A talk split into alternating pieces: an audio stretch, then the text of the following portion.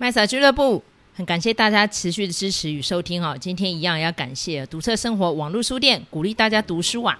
只要收听麦嫂俱乐部的节目的朋友，就可以享有四九九折的折扣码优惠哦。记得要点荧幕下面的链接。今天要跟大家分享这部电影哦，就是我已经看完这么多天哦，看了一大堆的视频哦，那还有很多分析，自己也脑补了一大堆哦，不知道讲的好不好哦。希望我的听众朋友们哦，能够口下留情或是手下留情啊。今天要讲的就是宫崎骏大师的新作《苍鹭与少年》。那因为《苍鹭与少年》呢，当初是没有做宣传哦，也没有预告片的，是在国际版上映之后。满一周左右哦，台湾才试出一个大概一分多钟的短短的预告，但看完也是不知所云呐、那因为 麦草个人哦，虽然也不能说是宫崎骏大师的资深粉丝啊，因为有一些作品其实真的时间的问题，我到现在没有看哦。但是绝大多数近期的哦。从《神隐少女》之后，我每一部作品都有看，然后也针对于蛮多作品哦，都拥有深深的感动。那这一次去看《苍鹭与少年》呢，是我自己在连假时间哈一个人去看的。然后看完之后呢，周遭也没有人可以讨论，你知道吗？所以这看完之后哈。那个母萨萨的情绪有一直涌出来哦，但是剧中蛮多情节会一直让我想到神隐少女啦，就是进入到一个异次界之后，那这个异世界呢带给主角们什么样的影响？然后这个异世界呢跟真实的世界之间哦有哪一些对照哈？然后而且这个主角的心路历程啊，也有点让我想到就是。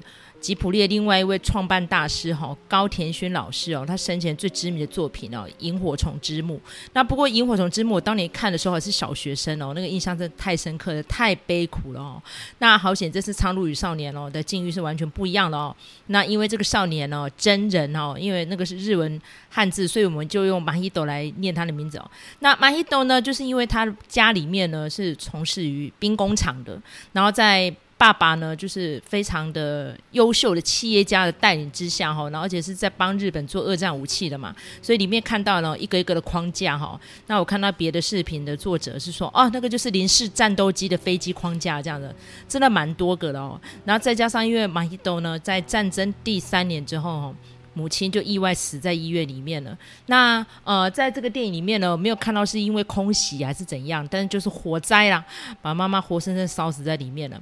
那马一斗知道这个事情之后，跟着家里的长辈哦，冲出去医院，但是已经来不及了哈，所以葬身火海。那最后马一斗就非常的阴郁啊、沮丧啊，跟着爸爸一起回到妈妈的老家。那妈妈呢，也是有钱人家的女儿，然后，然后来接她的呢是妈妈的妹妹，哈，也是她爸爸的继室，哈，就是马希斗的继母，哈，叫夏子。那妈妈叫久子。那这个夏子来迎接她的时候呢，非常的灿烂光明又温暖。可是呢，马希斗就不是很开心哦，因为看样子他是没有见过这个。妈妈的妹妹就是阿姨的哈，然后这个阿姨呢，突然呢就抓着马希斗摸摸自己的肚子，说：“哦，你快要有一个弟弟或妹妹了哈。”然后让马希斗情绪更加复杂哦。然后一路上呢，就是因为他们搭的是算是脚踏车嘛哈，那个前面有个车夫，然后阿阿姨呢或者说继母呢就说：“啊，我们到大宅院。”然后进入到大宅院之后呢，就看到有非常多的婆婆们哦。然后那些婆婆的呃那些装束哈、跟那个绘画的方式，真的就是让我想到宫崎骏大师刚刚我提到《神隐少女》里面的那个汤婆婆哈、然后好多好多个婆婆、哦，然后就非常开心，然后说哇，好像有闻到小姐有带来哦很香香的味道这样子。然后果然行李箱一打开，里面哈、就有罐头啊、肉干啊啊。一些粮食这样子啊，说因为战争期间物资缺乏嘛，那但是因为就贞子的爸爸有钱啊，对不对？真人的爸爸有钱啊，所以说就这些婆婆们就开始掠夺这样子，好开心哦！哇，我们又可以吃到肉干哦，好高级哦这样子，然后还有烟草，我们可以抽烟了这样，然后但是呢就可以看到真人呢马希朵还是这样，嗯，非常淡然这样子，然后但是呢这个夏子阿姨呢一直要跟他讲话，然后不太理他这样。想必他还没有走出这个妈妈过世的阴霾哦，然后最后就默默的回到房间里面哭哦。然后这时候呢就很奇怪，就跑进来一只苍鹭哦。然后那苍鹭呢会敲敲那个蚂蚁斗的房间的窗户，叫叩叩叩这样子，好像还会讲话嘞哈。然后这时候就把蚂蚁斗给吓坏了，这样就很想要拿起弹弓来猎杀他，你知道吗？我觉得，然后后来呢，我就看到别的视频，老师是说，哦，那就是因为苍鹭呢，在日本哦，其实是有点不祥的暗喻，因为他们在晚上会会发出青绿色的光，而且它的日文发音哦，zaki 跟炸漆哦是很像的，所以说在里面的苍鹭哦，是一开始出场就有点反派的角色哈。哦，OK，然后那个马伊斗呢，开始跟。他的夏子阿姨相处这几天以来，哦，夏子阿姨就说：“哎，这个苍鹭竟然会飞进来宅院里面，很少见这样子。可是问题是，这苍鹭好像一直在纠缠他呢。然后有一次呢，呃，马伊斗在家里面就是四处闲逛的时候，发现他们家的后院哦，啊、呃，有一个高塔。然后那个高塔哦，那个苍鹭很怪哦，它可以飞到塔顶，然后一屁股就钻进去了这样子，然后就有几根羽毛掉下来。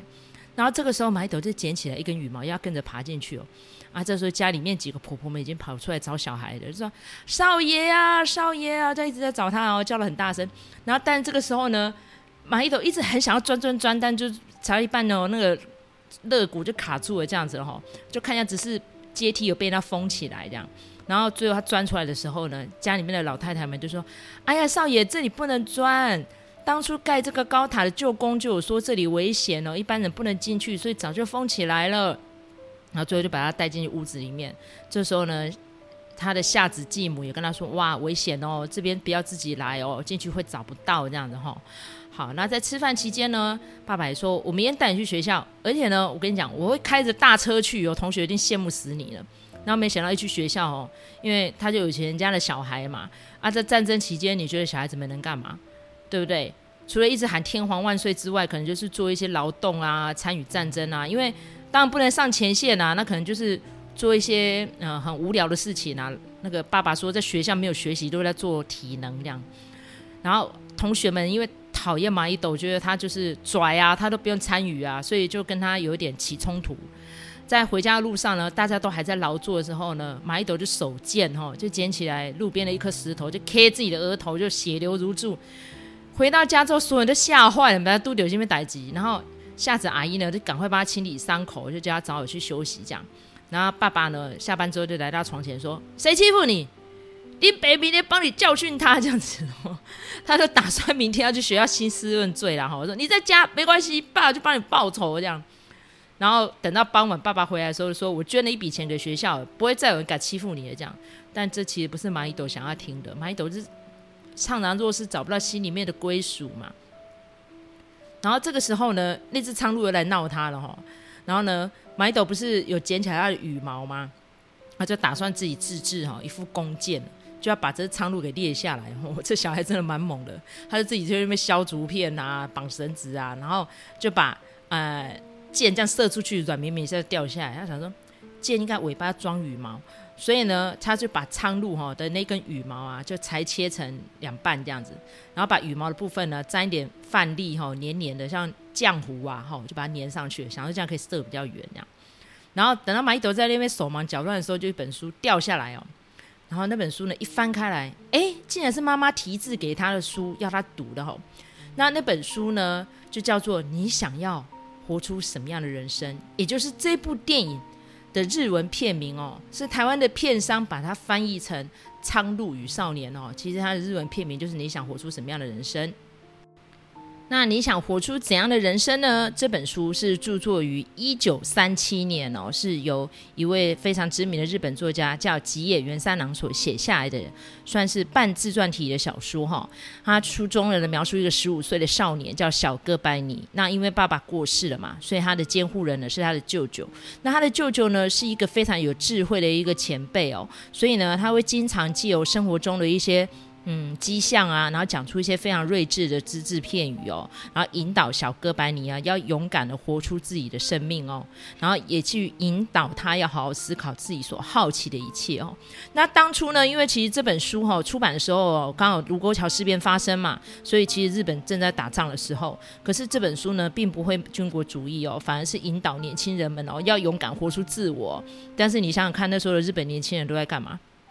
一心一意的要打中国嘛，对不对？哈，所以其实是蛮讽刺。但是宫崎骏说，因为他从小读了这本书，就大受震撼哦，所以那时候在四年前哦，他发布记者会，所以把这本小说改编成动画片的时候，哇，又兴起了一波销量啊！虽然这本书已经畅销八十年了，很多日本的呃，算是年轻学子啊，从小都读这本书到大到老年哦，所以呢，那个时候蛮多人买了这本书之后来看哦。看完之后再去看电影，就发现说，哎，大相径庭哦，被改变这有够多了哦。好，那我们在这边就等于是，哎呀，插一句话啦，没关系啦。我觉得就是宫崎骏大师的功力嘛，对不对哈？可以把一个大家耳熟能详的一本书改编成这个样。好，那我们回到这故事本身哦，因为这故事真的是蛮多细节的哈。OK，那这个时候呢，其实。呃，夏子阿姨呢，因为怀孕嘛，所以出现孕吐哦，不，其实不是很舒服。但是这个时候，麻衣斗其实一直没有很认同哈、哦，这个夏子阿姨要做她的继母。所以呢，她虽然说跟夏子阿姨打声招呼之后哈、然后夏子阿姨还摸摸了麻衣斗的头啊，都说我对我姐姐很不好意思，没有照顾你，害你受伤这样子哈、但是呢，感觉麻衣斗都没有被感动的感觉哈、然后呢，这时候她就是捡起了苍鹭掉下来的羽毛哦，做了。弓跟箭哦，想说可以保护自己啊，甚至于还可以赶走这个苍鹭。那有一天呢，这个麻衣斗无意间哦，看向窗外哦，发现了他的继母哈、哦、夏子走进去森林里面哦，他就嗯就觉得有点讶异这样子。然后这个时候呢，没想到这苍鹭又来了哦，甚至于这次讲的话更过分哦，他跟他说：“妈妈没有死哦，妈妈在等你哦。”这样子。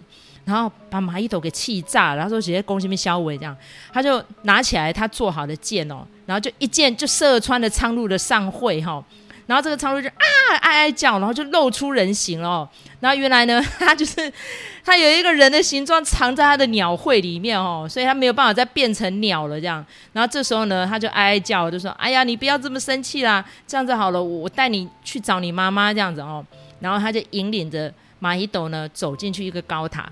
可是呢，他要进去的时候呢，基本上旁边哦就有一个女仆啊，叫 Kiriko 的哈、那个女仆，所以他这个翻译叫物质。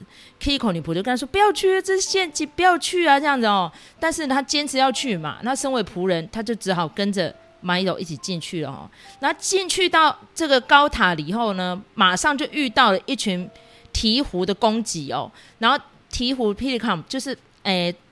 我怎么形容？嘴巴很大，下颚很宽哦。大家自己上网看一下图片哦。那在慌乱之中呢，麻衣斗要躲嘛，他就打开了一个门哦，上面写着“学我者必死无疑”的一个木门哦，就看起来好像是一个墓地啊哈。那一个很漂亮的金色的的门哦哈，栅格门。然后这个格栅门呢，一打开之后呢，他就开始。一直一直被攻击嘛，不知道该怎么办才好。然后这时候呢，就有一个掌传者哦，然后打扮的非常男性化的一个姐姐就来救他了哈。然后就说这个身在下界哈，就身在这个异世界的居民们哦，不会杀你，所以说你不用担心哈，我就赶紧救走这样子哦。然后这个时候呢，个蚂蚁斗就跳到海里面去游游游，然后就被这个掌传者给救上来了哦。然后救上来之后呢，他就问他说：“你叫什么名字？”然后马一斗就说：“哦，我叫真人，哈、哦，这个是汉字嘛，哈、哦，真正的人。”然后马一斗就说了一句，后来很多人一直在猜到底什么意思。他说：“真人有死亡的味道哦，为什么会有死亡的味道？”然后我又看到影迷们说：“哦，因为真诚的人在现实世界会活得比较辛苦。”这是宫崎骏个人的影射吗？好，那这个时候呢，他们就开始忙这些钓鱼的事情嘛，哈。那这个物子呢，哦，就是这个掌传者哈，他刚好也叫物子哈，这大家有听到关键字哈。然后我们就直接用他的名字哈，日文名字 Kiriko 好来形容他。那 Kiriko 呢，最后就是叫这个 Mido 跟他一起哦协助捕鱼。那最后呢，捕上了一条超级大鱼哦，就把这个鱼绑在船旁边，然后最后就回到哈他们住的地方这样子哦。然后这个时候呢，哎。麦斗抬头哦，就看到了这群鹈鹕霹雳卡们哦，就在那边受捕哈、哦。这个白色的一个往上飘飘飘的一些很可爱的小精灵们哦。那小精灵们呢，这个鹈鹕口形容叫做哇啦哇啦这样子哦。然后这个时候他就觉得说哇，好可怕，哦怎么有这样的情景？最后呢，就回到了他们屋的的呃住的地方之后呢，Kiriko 有煮了一餐哦，然后等于是谢谢招待一下 m i d o，然后就请 m i d o 协助他啊，就把那个鱼的内脏啊挖出来，然后他说哇啦哇啦们就是要吃这些哈、哦、鱼油啊鱼的内脏才能去投胎这样子哦，所以我在想说哇，那这群白色的小精里面应该就是。灵魂吧，小孩子的灵魂。那我也看到蛮多视频分析哦，说那可能就是战后死亡的一些无辜孩子们，或者是饿死的孩子们，然后他们的灵魂要再去转世嘛。那因为没有吃饱，所以最后他们就是要去猎捕这些鱼啊，来喂养他们。可是这些霹雳卡姆就是鹈鹕们会来吃这些哇啦哇啦小灵魂啊，怎么办呢？然后这个时候呢，就来了一个船上的一个少女哈、叫做 Himi。哦，那翻译叫做火美，她可以用自己的力量哦，射出花火哈、就嘣一声的，然后就把霹雳卡姆给吓走了这样子哦。然后最后呢，那个 Kiko 就说啊，谢谢火美啊，他说感谢你，火美是个关键这样子哈、然后马伊斗呢也跟火美呢表达了感激的情谊哦。然后这个时候，呃，马伊斗就说他要去厕所，就发现了因为火美的力量哦，啊、被烧得半死不活的一个老霹雳卡。那再从这个鹈鹕霹雳卡的叙述当中才知道，其实海里面已经都没有鱼了，所以导致啊，我们这一群霹雳卡姆鵜鹕们哦，就只能够去吃这些灵魂哦。然后他说，其实吃这些灵魂也不是他们想要的啊。他也知道 Himi 哦会来这边猎杀他们。他说：“拜托，就只让我死就好了，这样子哦。”然后这时候呢，他讲完没多久之后呢，他就咽下最后一口气了。然后马伊斗呢，把老鵜鹕给安葬好之后呢，就发现苍鹭又跑出来了哈。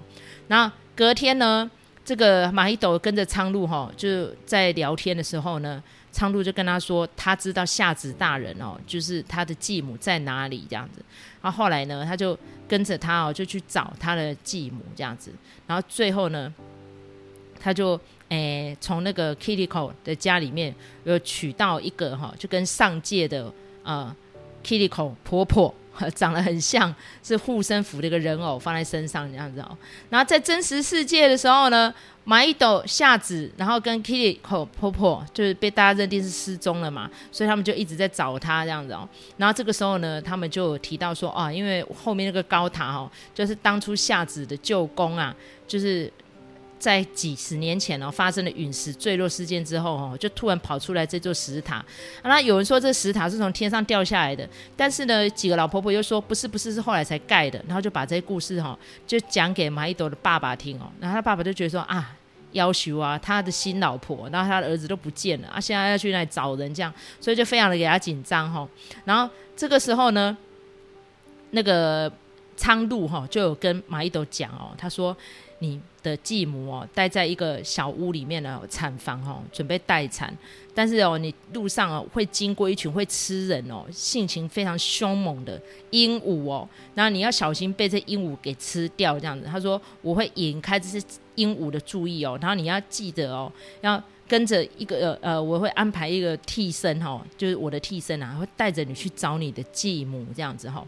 好，那这个时候呢，没想到他还是差点被鹦鹉给抓走了。那这时候 Himi 呢，就是火美就临时出现了，就赶快救助这个马伊斗脱险哦，然后把他带带带带到他妹妹。在休息的产房这样子哈，然后 Himi 就跟他介绍说：“哦，你讲的夏子是我妹妹，所以就可以感觉得到说，哦，原来他可能到了异世界去见到了生前的妈妈了。然后妈妈呢，在这个异世界是叫做 Himi 这样哈。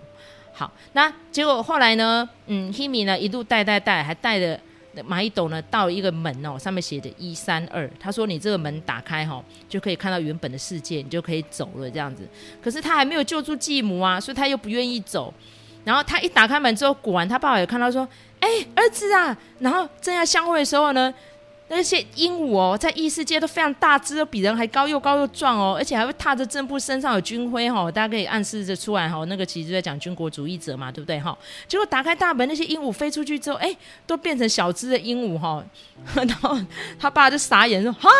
鹦鹉绑架我儿子啊，爱爱狗啊 这样子，然后没有想到转眼之间呢，因为门关上了嘛，对不对？他不愿意走啊，他要救他的继母，所以关上之后呢，他那个 Himi 呢跟马伊斗又两个又待在一起了哈。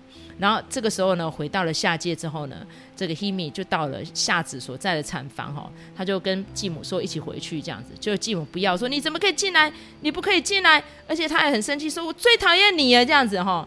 然后听到这句话之后呢，这个真人呢就哭了出来哦，他就心里面很纠结哦，他就喊说妈妈，夏子妈妈这样子哈。但是呢，后来还是被产房里面的力量给弹出来了哦。那这个时候呢，其实我找了蛮多视频有讲哦。他说，因为古代的产房我是视为不洁的地方，因为会大量出血嘛，所以说是用石头盖的。然后上面呢就有一条一条的白色的一些纸扎哦。他说那个其实是在祈福的意思，是神道教的一个仪式哈。然后这个时候呢，呃，马伊斗呢就。跟夏子妈妈分开了之后呢，他现在不知道该怎么样才好哦。然后最后呢，就是因为他被震出来了嘛，就跟 Himi 两个人哦都被鹦鹉给抓到了哦。然后绑在绑起来之后呢，这个马伊斗的意识哦就达到了梦境哈，跟真旧宫就相会了。那那个真旧宫呢，就真实其实是法力非常高强哦，位在异世界的巫师哦，他就。跟他讲说，我其实哈很累了，非常想要找一个继承人哦。他说，你如果可以哈逃，而且哦，我的继承人必须要跟我有血缘关系哦。然后，而且他的暗示应该是要男性才能来做啦，因为你看像火美啊，或是夏子啊，其实都有他的血缘，然后为什么他不能做？然后夏子在产房里面是不是要诞生出一个小男孩来替代？这个他姐姐的小孩就是呃真人呢，好，那所以我觉得他是不是在牺牲自己啦？我现在其实在猜这个哦，那发现蛮多日本网友是这样解读了，所以他是一个伟大的继母哈。然后这个马伊斗呢就想说哇怎么办？他说他就有点难以抉择，然后就在梦境中跟舅公商量哦。然后舅公就说：“好，我现在这边桌上哈有几个像积木的石头哈，你必须要每隔三天哦，把这十三块石头哈逐一叠起来，要维持平衡，维持平衡才能让下界平衡。好，那下界也会影响到真实世界这样子。那我看到了一个非常厉害的频道主哦，他的分析哈，这十三块石头有可能就是在讲日本神道教的十三教派哦。那日本神道教很特别的是这样子哦，是日本的国教。”然后、呃，天皇呢就是他们的神，好、所以日本呢是神跟宗教哈、跟政治是合一的哈、宗教政治是合一的。然后所以呢，他说这个十三块石头就是代表神道教，他说你要这样叠起来。而且一定要跟真旧宫有血缘关系、没有恶意的人哦，才可以成为继任者，然后控制石头。可是这时候马伊斗就说：“没有，我有恶意哦，因为我自己故意哦，用石头砸伤我的头哦，而且流血了，而且我这样有点诬赖我们学校的同学，所以我不是好人哦，所以他等于不要接受就对了啦。”然后这时候他在讲这些话的时候，隔壁那个鹦鹉王哦就火大了哦，他就骂针灸公是叛徒哦，然后就抢先呢把那个积木堆起来了这样，但是那个积木堆起来之后没有平衡了，就要倒了这样子哦，所以等于是呢这个呃鹦鹉王啊，他就不想要跟舅公和平相处就对了，然后这个时候呢，因为积木倒了嘛，就造成下界要毁灭了。那这时候 Kitiko 呢就赶到了这个塔楼，要救真人跟 Himi。然后在逃跑的时候呢，要带进去刚刚讲的那个一三二那个门嘛，哈。然后 Himi 说不行，我不能跟你去。然后马伊斗说为什么？他说其实我真实的身份呢是在少女时候，我你的妈妈九子。他说如果今天我跟着你去的话，哈，就会跑出祖父悖论嘛。哦，或者现在会变成妈妈悖论哈。他说呢，为了要确保你的诞生，所以我一定要留在这边这样子。所以呢，你就走吧这样子。然后讲到这一段之后，那当然真的很伤心，然后就抱着 Himi 哦，两个人大哭这样子哈。然后最后呢，他说，如果你这样子的话，你后面会被烧死哎。然后 Himi 说没关系，我不怕火，因为我是 Himi，我是火美啊这样子哈。然后马伊斗最后就接受了这个事实哈，就要跟火美道别。那最后呢，那个。Kiriko 哈跟火美哈就是在下世界的，他们就回到了下世界的时候，然后真人呢跟夏子还有就是继母已经都被救出来了哈，然后还有苍鹭就回到他们的世界了，然后这时候呢也被爸爸们找到了这样哈，然后那个下界的这些鹦鹉啊跟鹈鹕啊也嘣嘣嘣嘣该飞都飞出来，然后也恢复到真人的样子哦，然后那个旧宫当时盖塔楼哈也坍塌了这样子，然后这时候呢提我就开始问真人，你是不是还记得呢？他说：“哎、其实我没有忘记耶。他说通常其实从下界出来都会忘记哦，因为九子呢在小时候哦，因为你看你刚刚提到那段经历嘛，他出来之后他就忘记了，你知道吗？他说其实他并没有忘记，他说因为他有带回来石头，然后这个时候呢，他说 这石头尤其带出来的那个物质娃娃。就变出来他的仆人，然后变回原形了。我觉得这段设计真的是蛮可爱的哈。好，那最后呢，就是时间过后哦，战争也结束了。这时候呢，其实夏子阿姨哦，已经产平安产下的一个儿子哦，就是他同父异母的弟弟也长大了哈，变成一个小男孩。所以呢，他们一家人呢就搬回了东京哈。然后这个时候剧末呢，就听到真人哦，就听到夏子妈妈在呼唤他这样。好。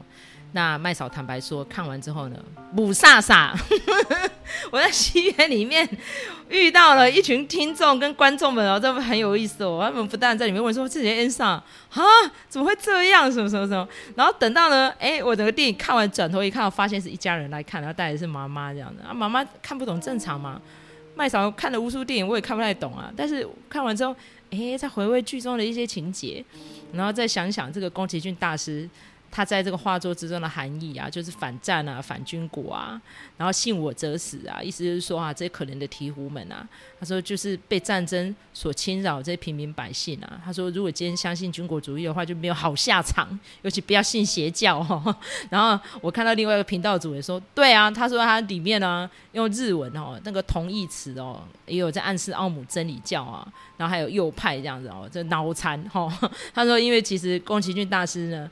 跟那个高田勋老师哦，他们可能年轻的时候哦，都是曾经一度哈，都蛮支持共产党的，因为真共产党是左派嘛。但是我们现在就不提共产党了哈，我们不要提宗教，也不要提政治哈，我们就单纯就一个电影欣赏者、一个影痴来说哈。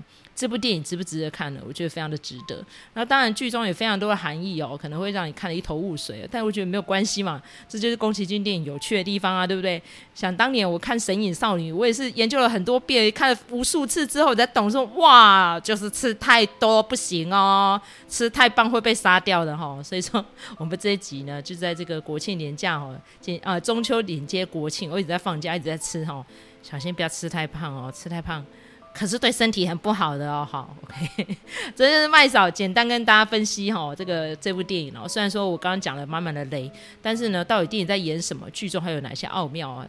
就鼓励大家可以上网再去欣赏。好，那这一集呢，一样哦，感谢哦独特生活网络书店的支持，也感谢我们的听友 Kumi 的赞助播出。那我们下次再见喽。那下一集呢，因为我们麦嫂紧接着隔天就要更新了哈，因为我觉得这两部电影都非常的棒哦，叫我二择一哦，或者是并在一起哦，都怪怪的，难以取舍哈，所以我就接连录音，然后分别放在星期三跟星期四来播出。所以今天呢，我们是播放《苍鹭与少年》，明天我们就要播放麦嫂这次。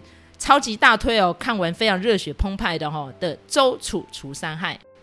喜欢我们这个频道的话，请在各大收听平台按赞跟订阅、分享，给我们一个五星评价，或是给我们个留言，小小的粮草，鼓励我们继续创作下去。我们下次再见喽，拜拜。